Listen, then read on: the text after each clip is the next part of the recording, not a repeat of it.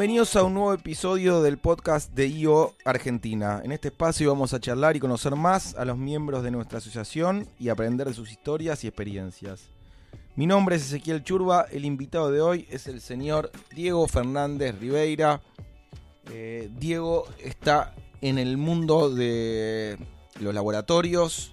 Eh, hablamos hace un rato de que nunca tuvimos un invitado que esté en, ese mundo, así que es súper interesante. Tengo un montón de dudas eh, al respecto. Eh, toda la vida sentí de que de alguna manera eh, son un misterio para mí los valores de los remedios y, y las patentes y cómo llegan los precios y cómo se van creando, generando y, y- y cómo llegan hasta la farmacia hacia nosotros.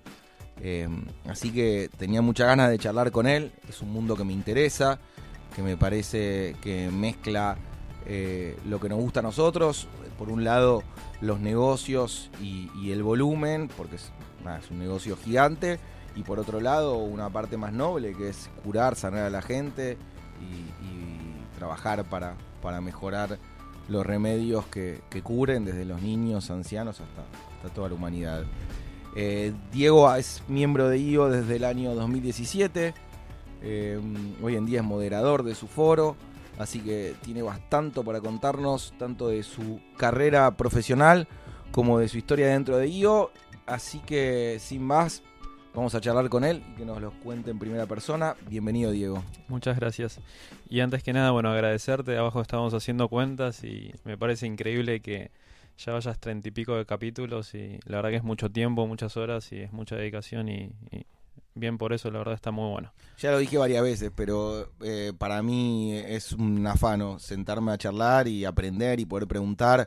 Así que eh, cada vez que me agradecen me da calor porque mis ganas es siempre agradecer a Io por la oportunidad más que me agradezcan. Contame un poquito de, de- Empecemos por el principio de tu historia. ¿Dónde naces? ¿Dónde te formás? Yo nazco en Capital, pero de chiquito me voy a vivir a Quilmes, así que, que soy de esos pagos. Em, ¿Familia en zona sur? ¿Abuelos? Sí, mis abuelos maternos estaban en, en zona sur. Mi vieja se lo llevó a mi viejo para, para Quilmes. Mi viejo era de capital. Así que, que nada, la, casi toda mi infancia y mi adolescencia la hice en Quilmes. Ahora vivo en capital, ahora cuatro o cinco años. Pero pasé toda mi vida en Quilmes. Bien. eh, No tan bueno. rápido, contame un poco, un poco mejor esa parte tus padres. eh, ¿Tenían que ver con el mundo farmacéutico, Sí. laboratorios? Bueno, hay algo raro que en Argentina la mayoría de los dueños de laboratorios no son farmacéuticos. Mi vieja es bioquímica farmacéutica y mi viejo farmacéutico. Mi viejo fue el que fundó el laboratorio y, y es bastante inusual que, que el laboratorio haya sido fundado por un farmacéutico. Así que, que nada, ellos, ellos vienen de ese palo. Y ellos se conocieron en la Facu, eh, los dos en la UBA, así que de ahí ¿Y, viene. y ellos venían de familia o no? Ellos estudiaron y encontraron la beta. Y no, no, de, de mi papá, mi abuelo tenía una pequeña metalúrgica y de la rama de, del lado de, de mi vieja no, o nada sea, que tu ver. viejo sí sabía de procesos y sí sabía de producción. Y, Sí, es, es raro, o sea, mi viejo, o sea, en, mi visión de mi viejo y cómo lo veo mi viejo, em, mi abuela paterna, que nunca llegué a conocer, eh, tuvo un cáncer de mama, falleció antes de que yo nazca. Y, y bueno, mi viejo siempre tuvo un interés a partir de eso de tratar de estudiar em, cuál era la profesión que salvaba a esas personas. Y, y bueno, en- hace mucho que no lo hablo, pero sí me quedó muy de chico que mi viejo arranca farmacia para tratar de, de ver cómo salvar a su vieja. Qué loco, porque uno pensaría más la medicina que, que la... Que, bueno, son las dos opciones, medicina o, o farmacéutica, pero mi abuela de parte de mi padre tiene una historia similar. Ella muere en el parto dando luz a su tercer hija, la primera hija mujer, había nacido mi padre, un hermano, y cuando va a parir a su tercer hija, y ellos vivían en un barrio humilde de Ciudadela, y era creo que la noche de Navidad. Entonces, hasta que llamaron la ambulancia por el parto y llegó y todo eso, eh, nada, murió en el, en el parto la madre, y sí. Quedó- te, te quedan esas cosas ahí que, que bueno, te, te van marcando. De hecho, no, no- no para hablar de, de la empresa ahora, sé que no es el momento, pero eh, la empresa, por ejemplo, el laboratorio se llama Exane Pharma. eh, el primer genérico para, para un cáncer de mama que se largó en el país fue, fue en el laboratorio. Y hay una droga que se fabrica mucho, nosotros fabricamos mucho, que es para cáncer de mama que hacemos, que, que bueno, es como que de alguna manera, viste, al final de, de la historia esas cosas fueron, Cerrando. fueron cerrando. Aparte, sí. eh, tengo esa sensación, ¿no? De que hasta no hace muchos años la gente moría de enfermedades totalmente eh, curables, como el asma o qué sé yo, que eran, eran mortales. Es que cada vez se va sabiendo más. Yo creo que pasa en un montón de cosas. Por ejemplo, el tema de los alimentos. Tenés dos partes. Por un lado, de los alimentos cada vez se sabe muchísimo más. Eh, ¿Qué te hace subir el azúcar? ¿Qué no? ¿Qué te hace bien? ¿Qué te hace mal? Y por el otro lado, si vos lo ves en términos de historia de la humanidad, es el momento que los alimentos son los más seguros. Hay, hay algo que siempre digo y por ahí es, es medio nerd, es una parte que tengo yo, pero Me encanta todo lo nerd, así que decirlo con confianza. bueno, ya hay gente que están haciendo sin apéndice, que eso a mí me parece una locura, y la gente nace sin apéndice porque el apéndice históricamente tenía una función. Lo voy a decir muy crudo y si lo está escuchando algún médico o algún científico me va a putear, pero básicamente vos antes eras eh, un cavernícola que iba caminando por ahí y te comías comida cruda. Mm. Y eso te generaba vómitos, deshidratación y de una manera tan fuerte que toda tu flora intestinal se iba por tu boca con ese vómito, diarrea o lo que sea. Y el apéndice era un reservorio de tu flora intestinal. Entonces cuando vos sacabas todo eso de tu sistema, se abría el apéndice y esa flora intestinal volvía a tu sistema. Bueno, eh, ya la comida está teniendo un nivel de seguridad tan alto que eso no es frecuente. O sea, puede, puede que esté pasando eh, en partes de la población o en otros países, pero no es algo tan frecuente como si lo era, no sé, hace 200.000 años. Y tenés esa, esa, no sé, ese paradigma, tenés ese problema de que por un lado la, la comida es re segura y por el otro lado tenés tanta y tanta, tanta información de la comida que parece que estás comiendo algo radiactivo. Siempre abrís el diario es tal cosa hace mal, tal cosa hace mal, tal cosa en exceso hace mal o tal, tal y tal cosa hacen bien. Y bueno, hay que tratar de regular toda esa información y también tratar de contextualizarlo, ¿no? En mi grupo más grande de amigos, somos un grupo de amigos y amigas, nos reímos porque hay dos que no comen gluten, tres que son vegetarianos, dos que tienen intolerancia a la lactosa. Entonces, querés invitar a todos a comer a tu casa y tenés que llamar a Francis Malman para que atienda uno por uno porque es imposible. imposible decir hago un asado o hago fideos. O sea, en algún lugar chocás con alguien. Y- Pero Y, y bueno, lo que está pasando lo mismo también con la medicina. Yo creo que todo lo que es la información cada vez es más masiva y es más... eh, vos lo podés ir probando. La cantidad de drogas nuevas que está habiendo es, es descomunal.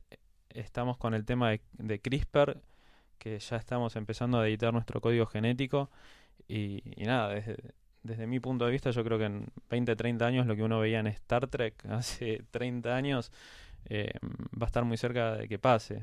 vos, vos lees eh, Harari, Homo Deus, eh, Lo- Animales a Dios. Tengo a- ahora a mi, a mi esposa, me, me casé hace poquito, que, que lo tiene ahí en, en su mesita de luz, así que algo me va contando, pero no lo, no, no lo habla leí. mucho de este tema y él dice que de acá a menos de 100 años eh, no vas a tener límite, vas, vas a vivir por siempre porque eh, vas a poder imprimir eh, órganos 3D, vas a poder clonar, van a, con todo lo que se está descubriendo, no va a haber motivo porque la gente muera. No. se va, todo se va a poder curar. Y aparte lo que tenés, y no solo en la medicina, te pasa en todo, que cuando todas las cosas van agarrando escala, el costo baja mucho.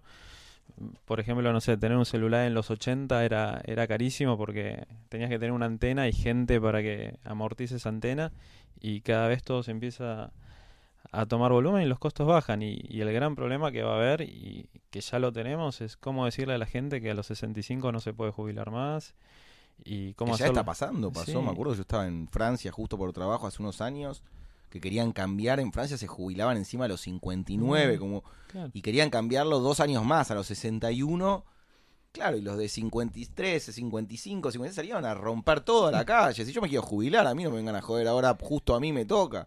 Es que cambia el paradigma y va cambiando y va cambiando. Ahora ya se dice que los bebés que están, están naciendo ahora tienen una expectativa de vida arriba de los 100 años. Y eso ya es bastante fuerte. Si el mundo se sostiene también, que es otra charla me parece, pero bueno, si siguen eh, con, con, todo lo que está pasando también a nivel contaminación de todo tipo, me preocupa más el, que el mundo resista que el ser humano lo logre. Bueno, pero eh, hay cosas que en la cultura tardan en llegar, ¿no? Y bueno, puedes tener un ejemplo de Europa, vos podés hablar de Europa podés hablar de Estados Unidos. Si hablas de Europa, hay países donde una familia tiene su panel solar y si consume menos y el panel solar aporta a la red, le terminan pagando. Leía una nota que en, en Buenos Aires, no sé si hace un mes o dos, ya estaba la primera familia que estaba metida en la red y podía, podía empezar a cobrar, digamos, por, por generar un, un superávit de energía. Y bueno, la gente está entendiendo que eso es importante. O sea, nosotros estamos en un ciclo. Que mientras vos y yo nos cuidamos no tiene un papel en la calle, te vas al riachuelo y hay 300 curtiembres tirando en el río como si fuese su, su baño, todos los desechos químicos. Entonces, eh, nada, está claro que una familia puede aportar con un panel solar, pero si no controlas a las grandes potencias del mundo y del país.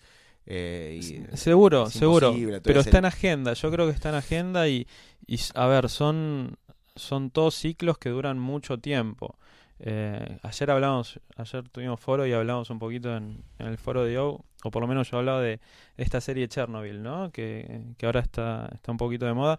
Y a mí lo que me sorprendió mucho es ver como había una nube radioactiva ahí dando vuelta, estaban todos los nenes viéndola. Eh, si eso ahora pasa, ya la cultura sabe que eso está mal y, y tenés que buscar refugio. Y lo mismo está pasando con, yo creo que, mm, no sé si tanto en nuestra generación, pero sí lo veo en los, en los chicos que están mucho más conscientes con el tema del medio ambiente que tal vez nosotros. Y está habiendo un, un empuje desde ese lado. Tal vez no lo lleguemos a ver nosotros. Sí, pero lo que digo es que las potencias... Hace poco leí un informe de que existe como una cuota de, de contaminación que el, que el planeta sostiene y que los países se juntan, hay una reunión, no sé, que es la ONU, y se negocia. Los países que no contaminan le venden su cupo de contaminación a los que contaminan más. Los bonos de carbono. Entonces decís, no seas malo, si no contamina un país, como decís vos, dale plata, dale un premio, mm. pero que no sea posible venderlo. No es que el otro puede consumir, consumir más, eh, nada, que baje, que baje, y si estás pasado, analizá cuál es tu problema, pero eh, que ya se pueda vender el nivel de contaminación es como el colmo de, de, tomarle el pelo al planeta también. Sí, sí, seguro. Pero bueno, yo eh, soy positivo con el futuro. Y, por el otro lado, volviendo un poco al pasado, lo que dice Alarien en estos libros, que, que, para mí debería leer todo el mundo porque es un genio y explica muy bien la historia, el pasado, el presente, el futuro, es un tipo brillante. Eh, y él dice que en la Primera Guerra Mundial, que fue en 1900, no fue en 1730, en 1900, si se te infectaba una herida, te cortaban el, brazo, la pierna, o sea, que no había, no había remedios como para curar una infección de una herida de guerra. Que hoy lo pensás y decís, qué brutalidad. Bueno, ahora lo que está viendo son terapias personalizadas, o sea, el laboratorio eh, hace oncológicos, trabaja con lo que es el cáncer. Y hablar de cáncer es hablar de millones de distintas enfermedades que son resumidas en la palabra cáncer. Hay millones de tipos de cáncer y millones de tipos de mutaciones. Y lo que está pasando ahora en la medicina es que si a vos te agarra algún tipo de enfermedad, te haces un test genético para entender cuál es el tipo de mutación que estás teniendo y se da un tratamiento específico a esa mutación que vos tenés cuando hablan de cáncer de mama, por ejemplo, vos pensás, ok, cáncer de mama, hay millones de cánceres de mama, no millones, pero hay todo un protocolo para poder catalogarlos. Y lo que estamos logrando es tratar de dar una terapia que sea efectiva para esa particularidad de cada persona. Y, y eso está logrando que el ratio de éxito sea cada vez más alto. Yo había leído un informe bastante interesante de Steve Jobs, que él había invertido una gran parte de su fortuna en el tratamiento de células madre, justamente para evitar que la quimioterapia te destruya todo el sistema eh, positivo y negativo de, tu cuerpo, ¿no? Algo así es. A ver, La si quimioterapia- estoy muy no, errado. Hay, varias partes. La quimioterapia en sí es, eh, vos tenés células buenas que se reproducen a una velocidad normal, digamos, y tenés células que tienen una, son cancerosas. Las células cancerosas se reproducen a una velocidad mucho más alta que las, que las comunes. Entonces, la terapia clásica, que es la quimioterapia, es tratar de matar a todas las células. Entonces, ahí estoy matando a las malas y a las buenas. Eso genera un montón de contraindicaciones y efectos adversos que vos no querés lograr. Eso es lo que Steve Jobs salió a decir que, que quería cambiar con la célula madre. Ahora lo que se está tratando de hacer es determinar cuál es eh, el factor de crecimiento de las células cancerosas y atacar ese factor de crecimiento. Es mucho más específico, pero bueno, hay, hay muchísimos tipos de cáncer. El cáncer es una mutación y, y bueno, yo también tengo una mirada sobre las mutaciones un poco más de largo plazo que, que bueno, que, tienen que ver más que nada con, un punto de vista e- evolutivo, entender que, que las mutaciones son, son algo de la vida. Em, yo para tratar de dar un ejemplo muy, muy amplio, o sea, antes éramos, eh, venimos de ser moléculas, átomos, cosas muy chiquitas que fueron evolucionando y gracias a que hubo mutaciones y errores en cómo se copiaban los códigos genéticos, terminamos siendo nosotros. Entonces, si vos lo ves desde un Eso es una teoría darwiniana. Darwiniana, sí, y, y está bueno verlo también tan de arriba, tan macro, porque por ahí, si vos ves las cosas muy micro, las ves muy personales, pero nada, las mutaciones son parte de la vida, o sea, entender eso también por ahí te saca un poco de presión a, a pensarlo tan personal o, pensarlo en una persona, ¿no? Durante muchos años también se había un mito que a laboratorios en general eh, tampoco les servía con terminar las enfermedades, como que el negocio de si vos encontrás la manera de curar definitivamente es como como como Edison que no le servía vender una lamparita que te dure 100 años. No, ahora eso son fantasías. Eh, en la industria farmacéutica lo que sí tiene es que es una de las industrias más reguladas de la faz del planeta. Para alargar un producto, el que sea, tenés regulaciones, inspectores, eh, idas y vueltas para que te puedan aprobar largar una aspirina que te digo, te- son, son un dolor de cabeza en Argentina y en países de alta vigilancia eso multiplicarlo por 5, 6 o 7 veces. Entonces, que haya una cura y, no se esté largando o que se manipule al producto para que no cure es una fantasía del colectivo. Lo que sí te puedo contar es que mm, hay algunas al- hay algunas drogas, no, no para llamarlas drogas, pero por ejemplo las plantas, hay plantas que tienen actividad anticancerígena y vos no puedes patentar plantas. Entonces, como industria farmacéutica, hoy largar en Estados Unidos, no en Argentina, ¿no? Pero lograr que te aprueben una droga nueva en Estados Unidos cuesta 2.5 billones de dólares. Bi- Biomi, B. 2.5 billions. que te aprueben una droga. Claro. ¿Y quién puede pagar eso? Bueno, los market caps de estas multinacionales es muy poquito, 2.5. Billions. Sí, depende del producto, ¿no? Te estoy hablando de, de una lo que llaman blockbuster, que son las drogas de que tienen mucha potencialidad de venta y Un, un ejemplo, decinos, por ejemplo. no, las drogas oncológicas, eh, tratamientos especiales, eh, por ejemplo, todo lo que es hipertensión pulmonar o, O sea, está- fibrosis quística. Para traducir a la gente, el Estado, la, la Federación de Medicina No, la F- en Estados Unidos es la FDA. FDA, te dice, dame 2.5 billion como No, no, para no, poder no. venderle esta droga a mi, No, a mi gente. no, no es dame. Generalmente lo que tenés que hacer es probar que tu droga es efectiva. Y hay tres fases de análisis. Hay fase 1, fase 2 y fase 3. Hay prueba de concepto de la droga, pero en sí lo más caro son las, las últimas fases, la fase 3, que es tratar de probar en humanos que tu droga es efectiva. Vos estás tratando de probar que tu droga sirve para tal cosa, ok. Tenés que lograr conseguir los pacientes, eh, todos esos pacientes ponerlos en un, en- dentro de un estudio que tiene que estar auditado con un comité de ética, generalmente eh, apoyado por alguna universidad o algún hospital, y, y bueno, ir analizando cuál es el progreso de esta gente y, la verdad que esto no es para nada barato. Em, tenés un montón de temas que se nos escapa la hora. Estoy tratando de ser lo más sintético posible, pero el costo de, hacer eso es muy alto y, y lo que te comentaba, eh, para recuperar eso necesitas patentarlo. O sea, en Estados Unidos, Argentina tiene una ley de patentes mucho más laxa, que eso es, por ahí otro, otro capítulo para hablar. Pero... Mm, si me decían que había países absurdos, ponerle Francia, que su ley de patentes es de 1930 y que nunca la había actualizado y que vos llevabas una droga de la FDA o algo nuevo y te decían, no, no, no, esto no puede entrar. Y yo decía, pará, pero vos dejaste de autorizar drogas hace 50 años. Eh, eh, eh, es, a ver, ahí hay, hay mucho para hilar porque estás también en la fina línea de que si vos no respetás la propiedad intelectual, no tenés de la otra parte que son los inversores que te ponen los 2.5 billones para que salga la droga y si no tenés eso evitas que un montón de personas puedan tener una mejor calidad de vida. Entonces estás ahí en una parte muy finita de donde te parás, pero mm, lo que sí te puedo decir que hay plantas que, que no son patentables y que nadie está invirtiendo en ver si sirven para curar algo al no ser patentables, esto es casi. No, soy experto en patentes, pero. A mí me pasa eso, ¿sabes dónde? Eh, en China. Yo viajo a China hace 15 años y China cambió muchísimo. Antes no había un McDonald's, no había un local, ahora tenés miles de locales, franquicias, todo. Pero sus farmacias son lugares naturistas. Claro. La farmacia de ellos es un lugar donde hay todo plantas, hongos, tés.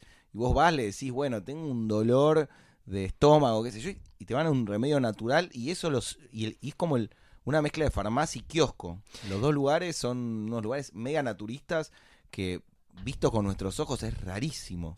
Sí, la medicina no tiene una sola beta. Eh, hablabas de Francia, Francia hace poco dio de baja de, su seguridad social, que sería que le sacó el descuento a todo lo que son los medicamentos homeopáticos, mm. estos globulitos, y, era algo que se consumía un montón en Francia. O vas a Alemania y vas entras a una farmacia y hay mucho suplemento dietario. Eh, les encanta tomar magnesio y, vitaminas. Em, cada, cultura tiene, su forma de atacar los problemas. Y, bueno, China es una cultura que, viene de hace muchísimo tiempo y, antes de llegar a esta modernidad encontró algunas formas de cómo sortear algunos problemas. Y, lo defienden y nada, ni hablar Japón, que gente que se la ve muy sana a los 70, 80, 90 años, los ves sanos a un nivel que no tienen... Yo digo, pones 10 mm. viejos nuestros y 10 viejos de ellos y parecen los hijos los de ellos. Y Japón, por ejemplo, tiene un montón de drogas, drogas que podrías conseguir en, en una farmacia que no llegan a la Argentina, que son de innovación de ellos. Ahí hay un montón de cosas para traer. Es como cuando si vas a China a traer algo que está de moda allá para traerlo acá.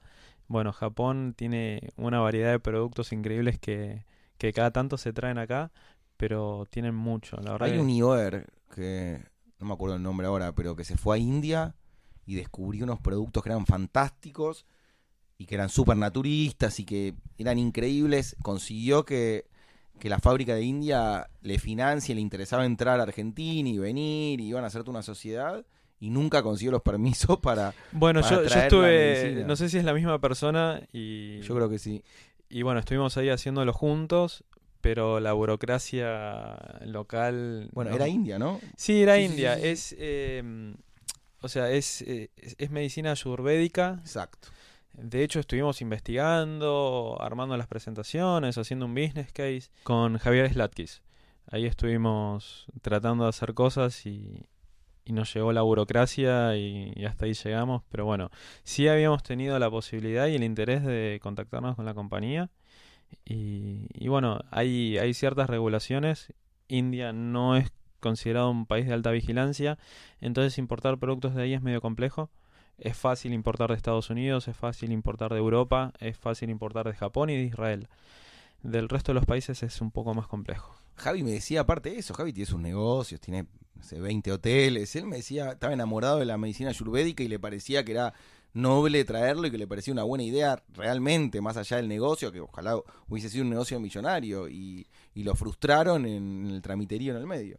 Sí, aparte es muy difícil conseguir respuestas. Eh, eh, los canales burocráticos a veces tardan más de lo que, que uno espera y, bueno, también hay que tener, a, uno le pasa, en Argentina también largar un producto nuevo o innovar no es algo fácil de un día para el otro. O sea, el- la barrera de entrada que tenés acá, aparte de, de capital de trabajo y varias cosas, es el tiempo. Y, y bueno, a veces eh, te frustra un poco, pero siempre tenés que ver el objetivo final como para seguir peleándola. No es fácil.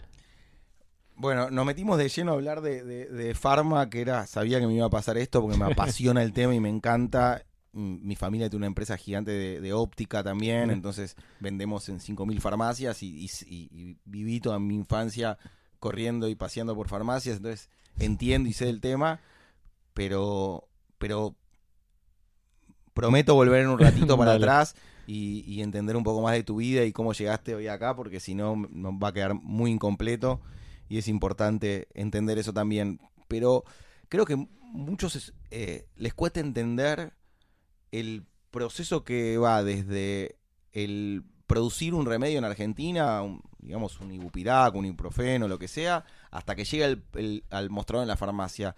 Yo entiendo desde mi visión de que hay eh, distintos actores, que está el laboratorio, está la droguería y está la farmacia.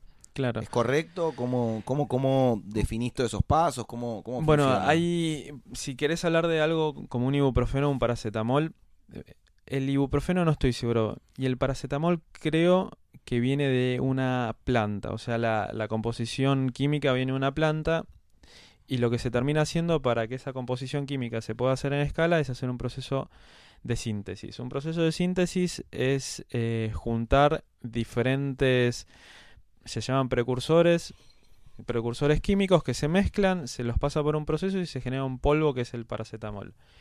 Ese es un proceso que eh, es de mucho volumen y mm, ¿qué termina pasando? En Argentina esto lo hacen muy pocas empresas. Ah, Se llaman empresas de síntesis que hacen como la droga madre y mm, generalmente vienen de India, de China, de Europa, de Estados Unidos. En Argentina hay muy poca producción de este tipo. Hay empresas que lo ¿Por qué? hacen. ¿Por el suelo que no da o porque es un proceso? No, eh, generalmente es un proceso de alto volumen y mm, los costos son, son altos. O sea, los valores que tienen estos países son mucho más bajos. Hubo intentos en los 90, en los 70 y, y bueno, hay siempre, viste, hay épocas donde es rentable y épocas donde no. ¿O le conviene plantar tal vez soja? No es plantar, generalmente, ahí por ello me expresé mal. Eh, por ahí el- la composición química viene de, sale de una planta, pero se trata de replicar esa, si querés llamarlo molécula, con un proceso sintético. Y es más que nada, las máquinas, si querés imaginarte algo, es, son tachos o reactores grandes donde se van mezclando cosas y se van filtrando cosas. Eso generalmente termina generando un polvo. Y- Importado. Claro, y, y generalmente acá es importado. Eso se importa. em, depende de la calidad que busques, depende el volumen, depende el precio, depende de un montón de cosas. Eso se busca en, en el mercado internacional y se importa. Vos ahí importás kilos o toneladas. Y el jugador que aparece en este momento es el laboratorio. Ahora viene el uniendo- laboratorio. Que está uniendo ese, ese polvo que importó, que o compró nacional o lo que sea, y lo transforma con unas máquinas en los remedios de blister que, que ¿Qué ves? Eh, No es tan sencillo como decir que uno fracciona la droga y compra 100 kilos y termina vendiendo 10 miligramos, que es algo que uno escucha ahí.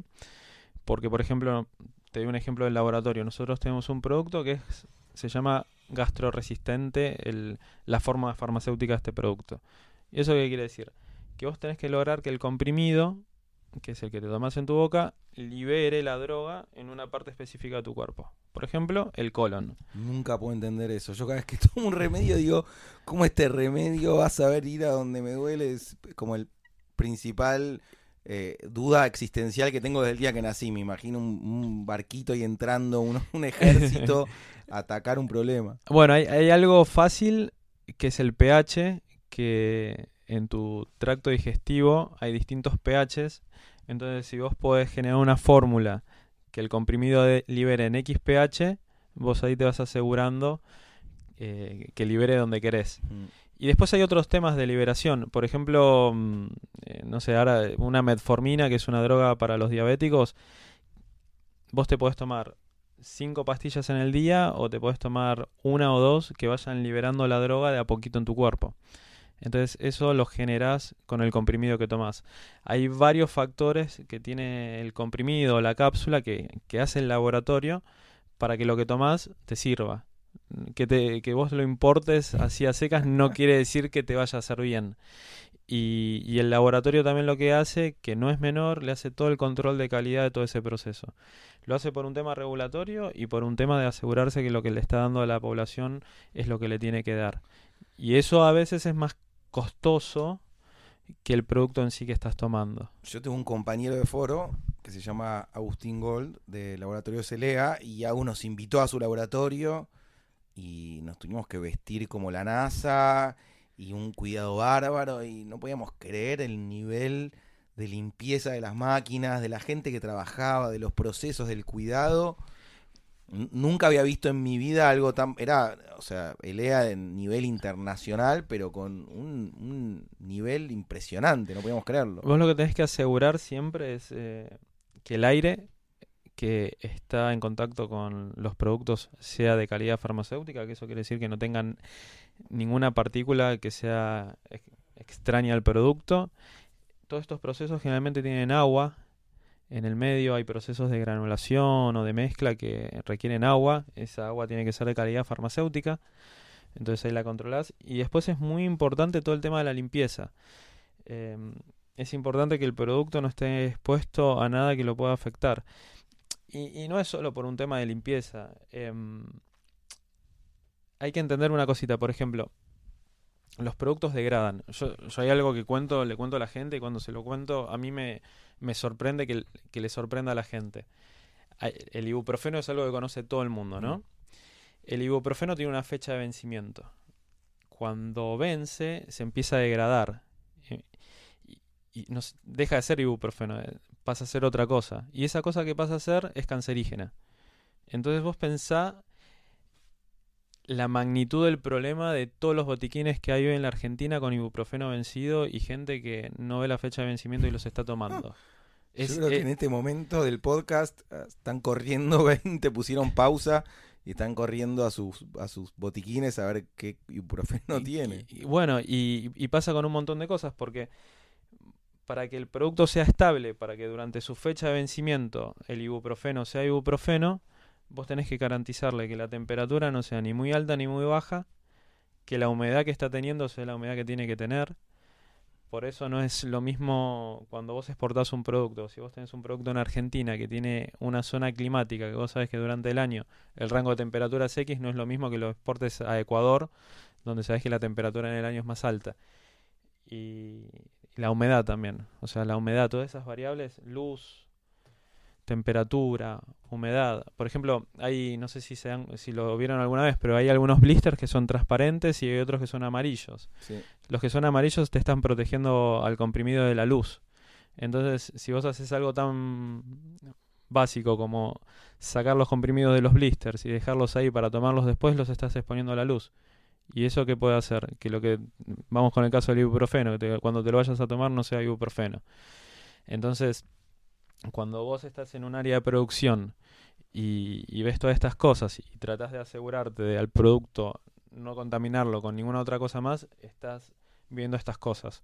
Los productos son estables, son ibuprofeno en esas condiciones. Y por eso vienen en un blister. Y por eso te dice de tal a tal temperatura. Y por algo tenés una fecha de vencimiento. Bueno, interesante que le pongas ese acento en el cuidado de la fecha de vencimiento porque todos tenemos un botiquín con una cantidad enorme de, de- de remedios que nos van sobrando porque las farmacias siempre te recetan de más y Claro. te curás antes de terminar las dos cajas o lo que sea, entonces te- lo terminás guardando en el momento que te lo necesitas, ya te olvidás cuál era, volvés a comprar. Entonces, nada, un buen consejo revisar y, y Mira. descartar los que estén vencidos, ¿no? no tomarlo como un chiste. Hay, hay otro ejemplo que hay una hay un producto que es amoxicilina más clavulánico, que es algo que toma todo el mundo, que, que está mal, que cuando vos agarrás cualquier revista de ciencia te dicen que el problema que viene ahora dentro de 5 o 10 años son el tema de, los de la resistencia a las bacterias, porque todo el mundo toma cualquier antibiótico, no termina el tratamiento y eso genera resistencia y, y cada vez hay bichos que son más, más potentes.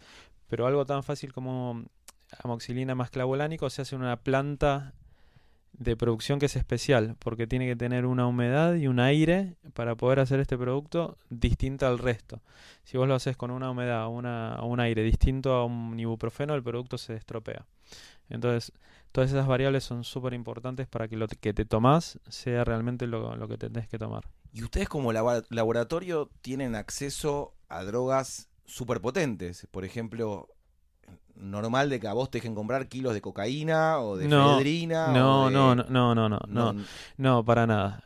Y, no es, y de hecho, la regulación en Argentina, eso le dio una vuelta de tuerca increíble. Pero para, Bayer no producía la cocaína en Argentina, no era Merck, que era Merca. No, no, no, eso para nada. Eso son, mito? Todo eso son fantasías. Sí, lo, sí, lo, que hay es eh, la pseudoefedrina, es, un, es una droga que se usa para productos que son anti- o sea, antialérgicos cuando se usa estaba el- tomando ahora uno, el cura, por el- ejemplo. claro, El ese cura tiene efedrina. tiene pseudoefedrina y, y lo que se hizo a partir de todo lo que uno vio en las noticias y todo, hay un registro y, y nada, está todo anotado y, y pasó algo que es, es más loco que, que es más regulación en todo lo que es la regulación de la Argentina. Después del triple crimen que hubo, hubo como Bueno. un par de episodios fuertes, ¿no? Hay, hay excipientes, vos por ejemplo, vamos de vuelta con el ibuprofeno que es algo fácil. Entonces vos, vos querés hacer un comprimido de ibuprofeno, ¿no? Entonces tiene droga, que es ibuprofeno 400 miligramos, por ejemplo. Y ese comprimido tiene un montón de excipientes más. Y uno es la lactosa, que es un, es un excipiente que hace que el comprimido sea comprimido. Y desde, no me acuerdo el año, 2014, 2015, con todo esto, cada vez que vos estás haciendo un comprimido, que hay 20.000 drogas en la Argentina más o menos, que tiene lactosa, vos tenés que llenar un formulario y hasta tenés que decir que tu equipo va a estar usando ese excipiente, que se volvió, la verdad que mm, para el otro lado, se volvió una locura de regulación que vos decís... eh, Y es por esto el triple crimen. y un Sí, par de pero no tiene hubo. sentido. Esto es lo mismo que decirle que un taxista cada vez que abre la puerta de su auto tiene que ir a declararlo. Es a ese nivel. Eh, es llenar un formulario que, que la verdad no, no tiene ninguna aplicación válida.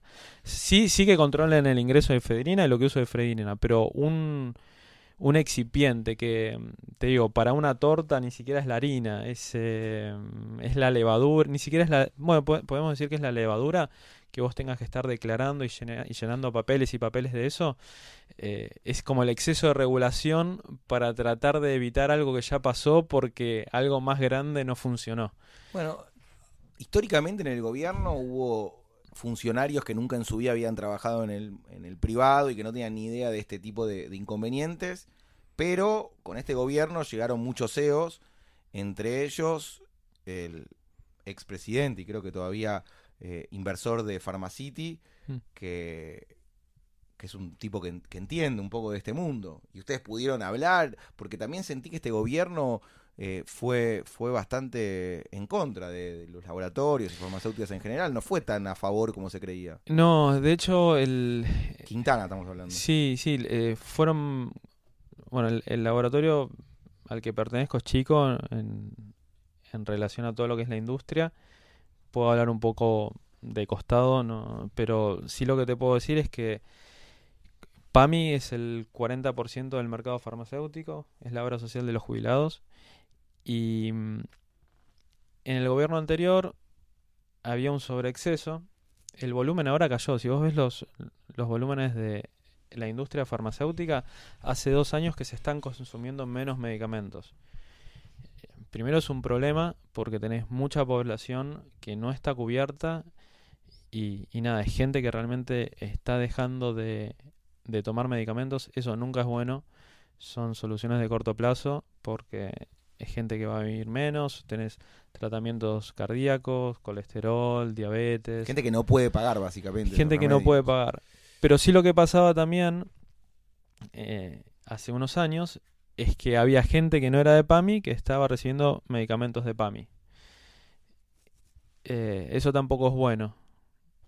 lo que, sí- lo que sí está pasando es que, bueno, el, el consumo cae. Yo no, no te quiero decir una cifra, pero eh, entre el año pasado y este, seguro que si lo ves... Pero digo, en- Quintana no se sentó con ustedes y les dijo, muchachos, vamos a entender este, este, estos procesos y, y- y agilizarlos y mejorar el precio y los sistemas. No, no sucedió eso. A mí me parece que se quiso hacer algo de golpe, de decir, ok, todo esto está mal, listo, lo corto de cuajo y después veo qué pasa. Si, si hay sangre, después trato de llevar una curita, una Mm. gasa. Y, y ahora el, el proceso de, de PAMI con la industria está bastante fuerte. Hay, la industria tiene unos precios, vos por ejemplo, no sé, eh, vendés agua mineral y hay un precio de lista. Bueno, ese precio de lista es para todo el país.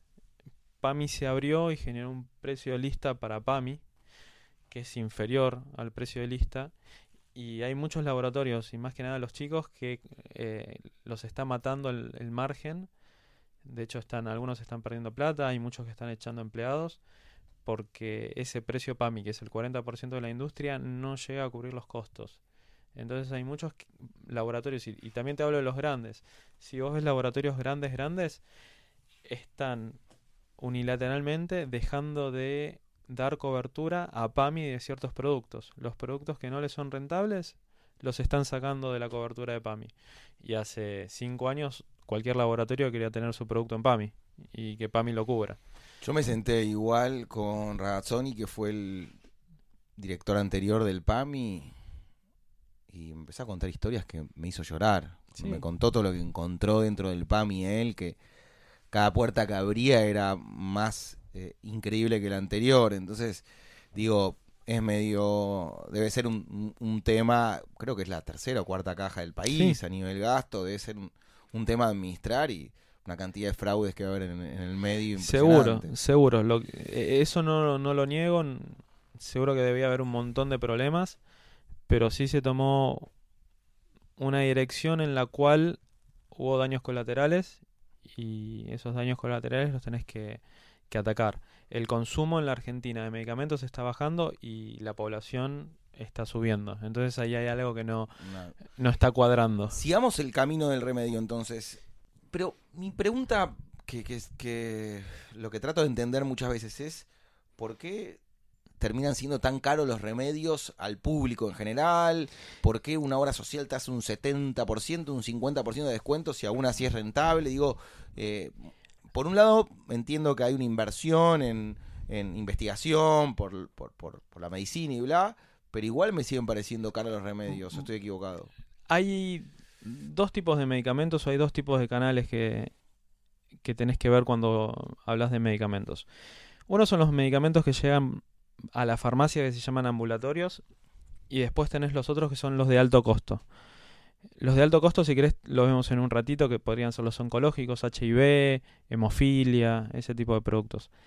Los que son ambulatorios que te llegan en la farmacia, tenés que hacer esta cuenta. Si el producto vale 100 pesos de público, al laboratorio le están llegando 33 pesos. En el medio que están los descuentos de obra social, esos descuentos que me hablas del 70%, no te los da la obra social. Si hay, cada obra social tiene su convenio, pero acá no hay que olvidarse de la farmacia. Ese 70% probablemente el laboratorio esté poniendo el 30, la farmacia esté poniendo el 30 y la obra social esté poniendo el 10. Y no es tan así, ¿viste? Y uno dice, uy, mira la obra social que tengo y lo que me da. Es lo que termina recibiendo el afiliado y está bien, pero eso está financiado y no veo obra social que la financie todo. Siempre está el laboratorio y la farmacia. Y obviamente que a la farmacia le cuesta muchísimo más aportar un 30 de ese 70 que tal vez al laboratorio. Eh, las farmacias, eh, desde que mm, mi mamá tiene farmacia de toda la vida y las farmacias siempre están castigadas. Es un negocio que, que nada, si, si tenés un 1 o 2% de rentabilidad, eh, sos Dios y es porque estás todo el día viendo si se cambió la bombita y, y si puedes evitar cambiar una Ah, bombita al fin de farmacia te puede dejar 1 o 2% Sí, anual. Sí, sí, y trabajándola bien. Trabajándola bien. Es un negocio muy sacrificado. Pero lo que te comentaba, hablabas de un 70% de descuento de la obra social y ahí tenés que ver que la farmacia está poniendo el 30%. Pero a, tu pregunta, de 100 pesos, al laboratorio le están llegando 30, 33. Y con esos 30, 33 tiene que estar importando la materia prima que está en dólares, tiene que estar financiando la obra social. PAMI o las otras obras sociales no te pagan al día. Hay ahora una reserva para investigación también. Claro, pero ya yendo a, temas financieros, ahora PAMI está debiendo deuda de 2018, entonces eh, tenés que también ponerlo en la cuenta que tenés ahí. No, te lo actualizan en inflación. No, no, no, es a valor, no, a valor nominal, queda ahí y se... Por más que un dólar de 27 y ahora está a 45, lo mismo. Claro, entonces eso hay que verlo en la cuenta también, ¿no? Porque Perdiste plata básicamente por venderle. Eh, sí, entonces eh, tenés siempre que ver el, promedio que vos le vendés a muchas obras sociales, a gente que no está cubierta y a PAMI. Entonces, bueno, la idea es que ese promedio por lo menos te dé positivo, pero no es tan fácil. O sea, vos no crees que los el precio de los remedios en, en, en góndola no estén no son carísimos. No, no, para nada. A ver, es todo muy relativo. Soy economista y entiendo lo relativo de los precios. Pero te doy un, ejemplo. Nosotros vendemos un omeprazol. Los 14, las 14 cápsulas las estamos vendiendo a público algo de 80 pesos. Ese omeprazol evita que vos tengas una hemorragia y que te mueras. Entonces, el día, más o menos vamos a hacer cuentas rápidas, te está costando 6 pesos. O sea, evitar que un día te agarre una hemorragia y te mueras. ¿Quién toma eso? ¿Qué tipo de...? No, puede ser desde... Es una droga muy usada, de las 10 drogas que más se usan en el país. Puede ser por reflujo o, o realmente para... No sé, hay gente que toma diclofenac y le hace muy mal y... Una embarazada, ponele. No, por ejemplo, los, eh, los, los, ancianos eh, son muy sensibles a naproxeno o diclofenac, que son antiinflamatorios, y si no tienen un protector gástrico pueden generar algún tipo de hemorragia, y esa hemorragia puede derivar en cualquier cosa. Entonces, vos por 6 pesos por día te estás evitando eso. y, y, si vos eso lo extrapolás en lo que te cuesta una empanada, no sé, una empanada está 35 pesos. Entonces, relativamente los medicamentos en Argentina quedaron muy atrás. Si yo veo el mismo producto en una góndola en Estados Unidos, en un supermercado, estoy hablando de 20 dólares o 15 dólares. Estoy hablando de 600 pesos a 900 pesos. Y acá eso lo tenemos a 80 pesos. O sea que si viene un turista acá y va a la farmacia, encuentra remedios mucho más baratos que en su país. Sí, y, y si vos hablas con la gente, te va a decir la gente que está caro porque es muy relativo y te va a decir que está caro porque tal vez hace dos o tres años la cobertura que tenían era del 100% y si el producto valía 100 pesos, 1000 pesos o 10 mil pesos, eh, el paciente no lo veía porque lo retiraba de la farmacia gratis. Entonces, hay que ver muchas cosas en el medio. Yo, por ejemplo, veo en, en la televisión que dicen que el atenolol subió 70% y vale 200 pesos la caja. Es algo que hace que tu corazón funcione bien y lo estás pagando a menos de 10 pesos el comprimido por día, menos de 10 pesos. Y vos ese día fuiste al kiosco y te compraste una Coca-Cola que te costó 50 pesos y te compraste un alfajor que está haciendo que tengas que tomar más medicamentos porque no, te, no te va a hacer bien y lo estás pagando 30, 40 pesos. Y el medicamento que es lo que te está haciendo que vos llegues bien, que vivas mejor, lo estás pagando 10 pesos. Entonces es todo muy relativo. Yo creo que eh, ese tipo de medicamentos en la Argentina, por más que subieron mucho, estaban muy rezagados de la época de Moreno. En la época de Moreno tenías cartas que llegaban al presidente de la empresa que decía, usted no puede subir el medicamento más de tanta plata. Y, la verdad que cuando cambió el, el gobierno habían, había muchos productos que estaban debajo del costo, perdiendo plata. Y bueno, se trató de subir a un valor que, que por lo menos no, no te hagan perder plata pero hubo, hubo inflaciones altas y vos veías los índices de precios de medicamentos, tenías inflaciones del 30 a 35% anual y los medicamentos subían al 16%. Y eso venía por otro lado. Entonces... Sí, sí, yo veía el otro día, no sé, acompañé a un amigo mío que tiene dos hijos y estaban los dos resfriados. Y me hice acompañar a la farmacia. Fuimos y se gastó tenía cuatro lucas en dos minutos en unas remedios y yo, fa, y eso con obra social y demás. Digo, es un presupuesto, si tenés en los extremos, creo, hijos chicos o grandes. Sí, o sí, ancianos, hay, hay digo, de, haber un presupuesto grande. hay de todos los medicamentos. También hay algo que es eh, la farmacoeconomía, que vos tenés. Vamos de vuelta al caso del ibuprofeno. Puedes tomar ibuprofeno que cuesta 80 pesos la caja o puedes tomar otra droga que vale 800 pesos la caja. Y, y por ahí la ventaja terapéutica que tenés no es 10 veces más. Tal vez es un 20% más. Entonces también tenés de eso. Tenés otras drogas que por ahí son más innovadoras, mejores, pero vos ese 20% más lo pagás 8 veces más. Eso sí pasa. Pero es un tema de mercado, porque probablemente el ibuprofeno se venda 10 veces más que ese otro producto también. Hay, hay un tema de escala, que ahí si querés te, te hablo un poquito de los productos de alto costo. Que, que esos, por ahí hay, hay veces que la gente dice, ¿por qué es tan caro un, un oncológico, no? ¿Por qué un ibuprofeno cuesta 80 pesos y un oncológico puede costar, no sé, 5 mil, 10 mil, 15 mil pesos? Y, ahí no es que también que el, laboratorio está teniendo rentabilidades gigantes y, y se están llevando la plata y, y lo que sea, que también hay mucho ahí en la cultura y, y en el Vox Populi que se dice. Hay, hay oncológicos que, por ejemplo, un lote de oncológicos son 300 cajas. O sea, vos haces un oncológico y elaborás 300 cajas. Y por ahí de un ibuprofeno vos elaborás un millón, un millón y medio de, cajas. Y el control de calidad, todos los controles que le tenés que hacer a esos dos lotes, el, el ibuprofeno que hiciste un millón de cajas o el oncológico que hiciste 300 cajas, es el mismo.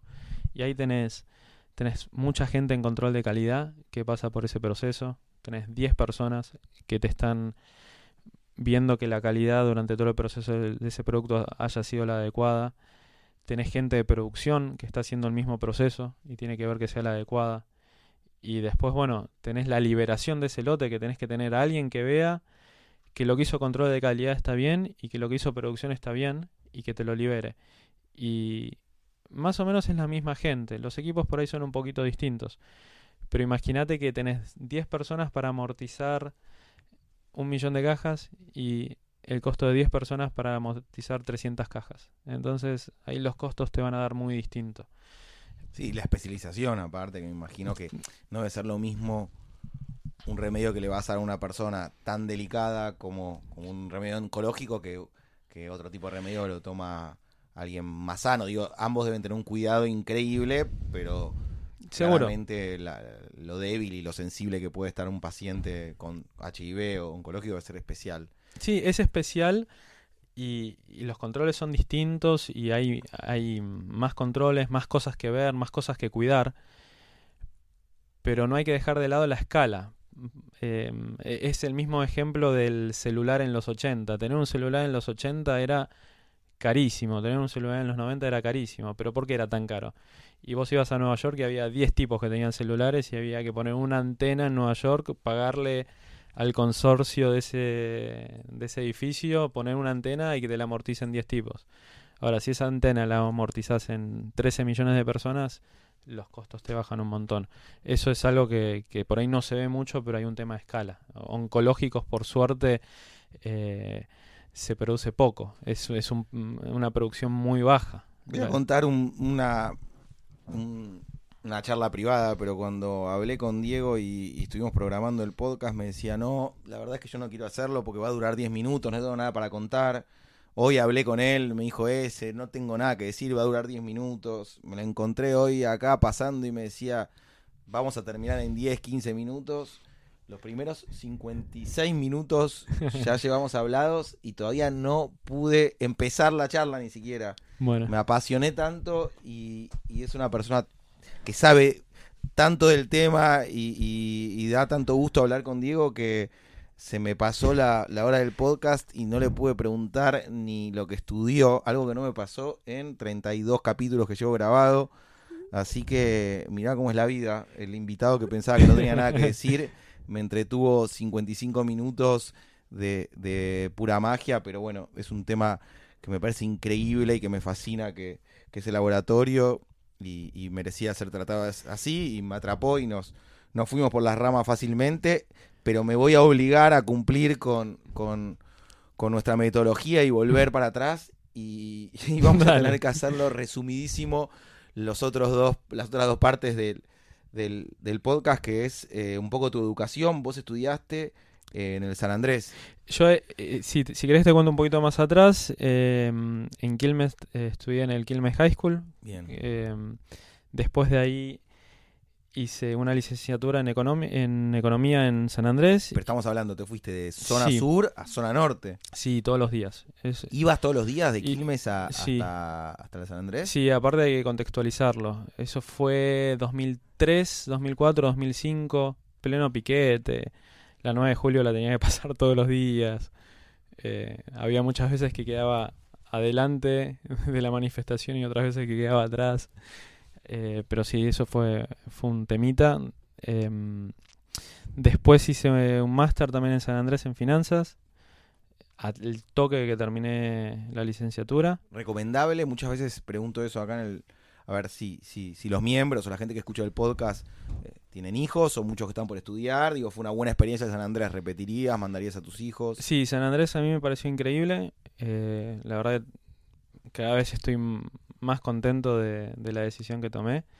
Me parece una buena universidad. eh, me parece que también hay mucho de mito dando vuelta. yo entré como becado.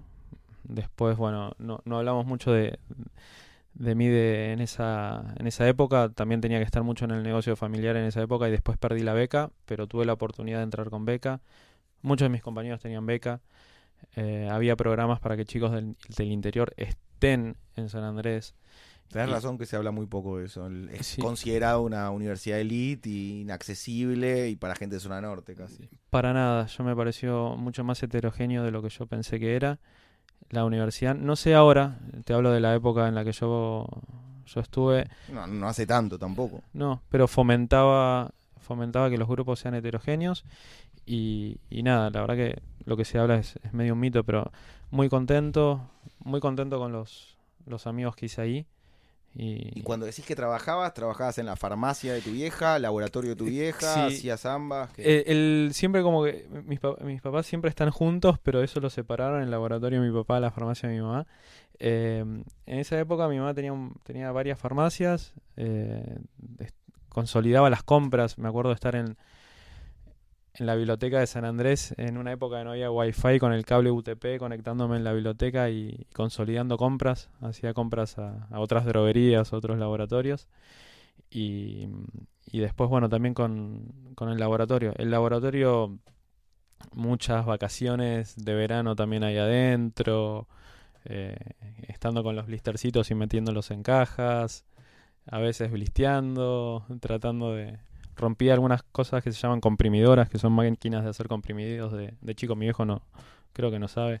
se está enterando hoy. se está, se está enterando hoy, pero alguna rompí y practicando y, y tratando de hacerla funcionar.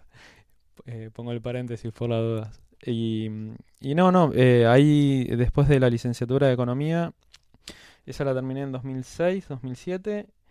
em, ahí empecé a trabajar en un banco que se llama Banco Mariva, que es un banco que no es conocido en Argentina, pero es fuerte en lo que es bonos.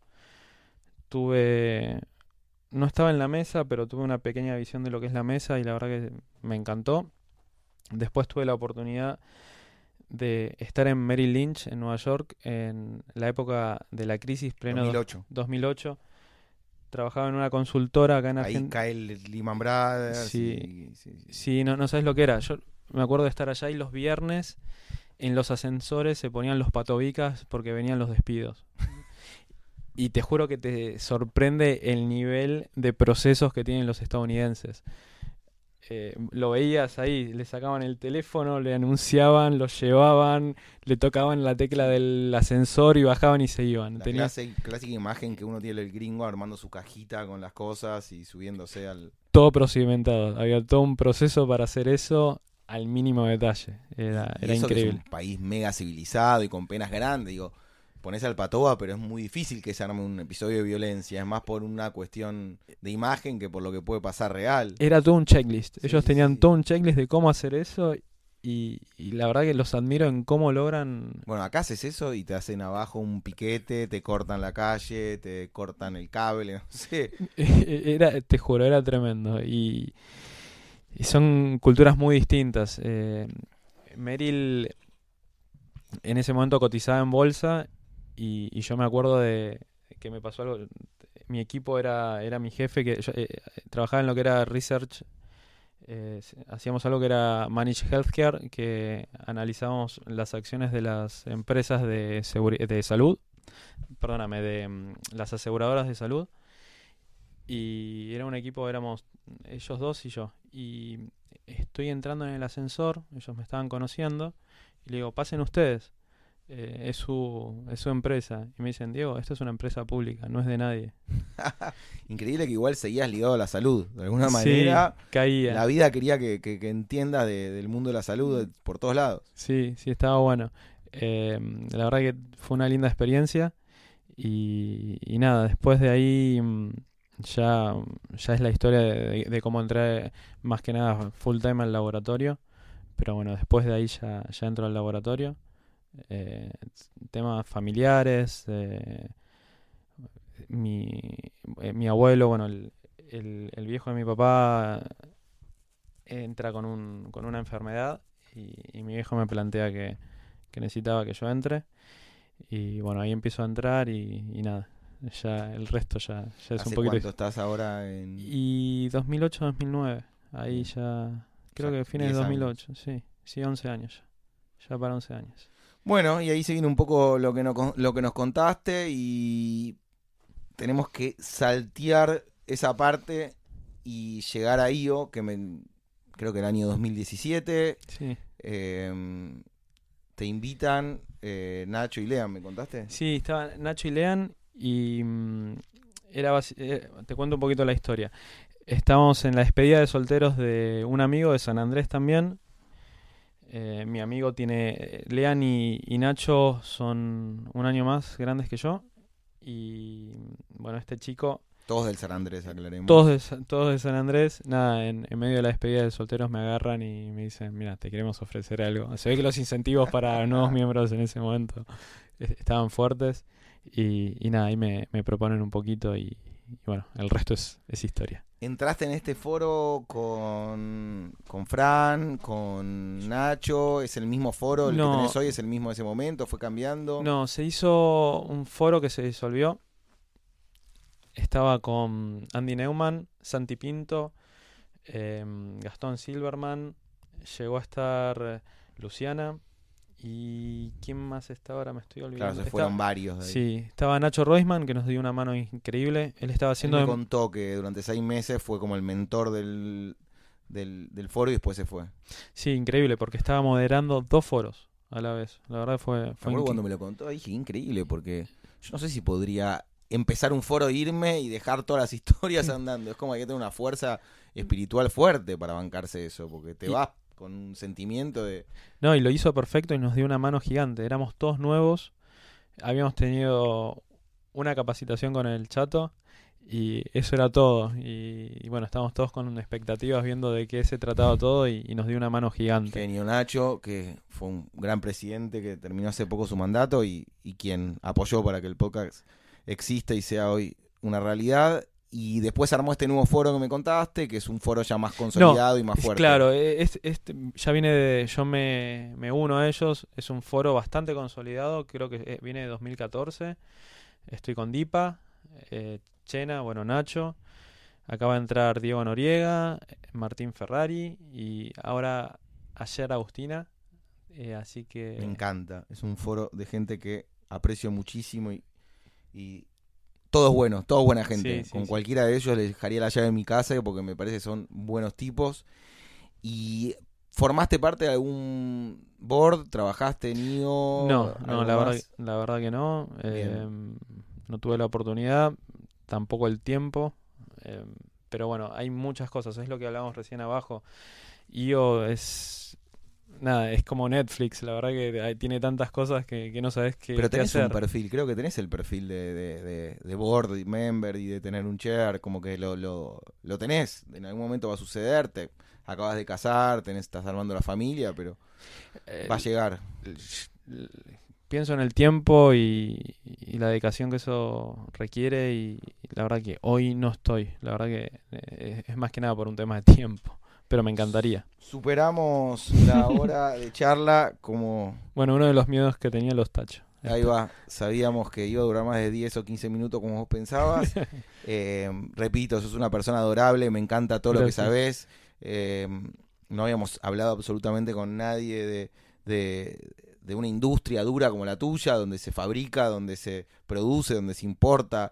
Eh, siempre me toca hablar con gente del software, de el marketing y, y las ideas, y me fascina. Como vino los hermanos Wilder, que vinieron, Wilder y Elga, que vinieron a contar eh, eh, de, de- de las cacerolas y el hierro. Cuando se habla de producción me fascina porque es lo mío también. Y nada, está buenísimo.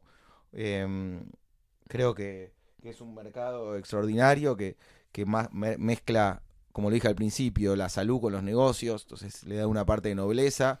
Y, y ojalá que puedas con el tiempo llegar a, a sentarte con, con gente del gobierno y que haya algún Quintana que te escuche un poco más y que se plantee para que para, para que se resolver y que y que esté más del lado de la gente y que los remedios lleguen de alguna manera social también y, y que no sea todo un, un yunque bárbaro y termine todo carísimo por Claro. culpa de la burocracia. Y nada, muchas gracias por venir. No, gracias a vos. Un ¿Algo gusto. más que quieras comentar? No, no, estamos perfectos. La verdad, agradezco mucho tu tiempo también. Y de vuelta, 33 charlas de esta, la verdad que es un buen trabajo. Arriba, Edito, hasta la próxima y muchos éxitos. Suerte. Gracias.